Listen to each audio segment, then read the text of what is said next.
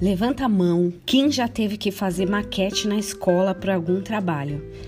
Eu amava a experiência, tinha algumas ideias criativas para transformar objetos, representar os prédios ou rios, mas na hora de executar já não era comigo. Eu nunca fui muito habilidosa com trabalhos manuais, embora eu goste até tento. Ainda bem que o trabalho sempre era equipe e a gente podia fazer, eu principalmente podia fazer alguma coisa que não aparecesse tanto.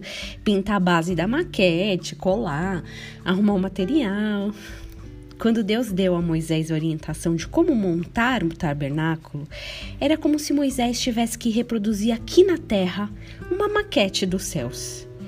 Êxodo 25 conta os detalhes dessa maquete, o que de deveria existir ali, quais as medidas, quais as direções, quais as proporções que deveriam ser aplicadas, e desta forma foi feito. Com a construção, ou essa mega construção, sem o patrocínio da Leroy Merlin, sem ferramentas de última geração e no meio do deserto, foi estruturada uma promessa. Ali seria um local onde Deus prometeu habitar entre o povo. Mas foi apenas depois da vinda de Jesus, muitos anos depois, que essa maquete dos céus tomou outra proporção. Ela já não seria um local físico onde Deus habitaria. E o Verbo se fez carne e habitou entre nós, cheio de graça e de verdade, e vimos a sua glória, glória como do unigênito do Pai. João 1,14.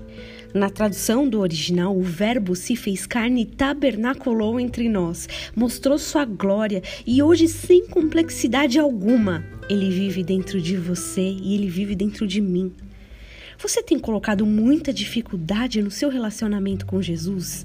Não precisa. Hoje aí, no conforto do teu lar, você pode aproveitar dessa presença. O Verbo vive dentro de você. Que você tenha um dia muito abençoado em nome de Jesus.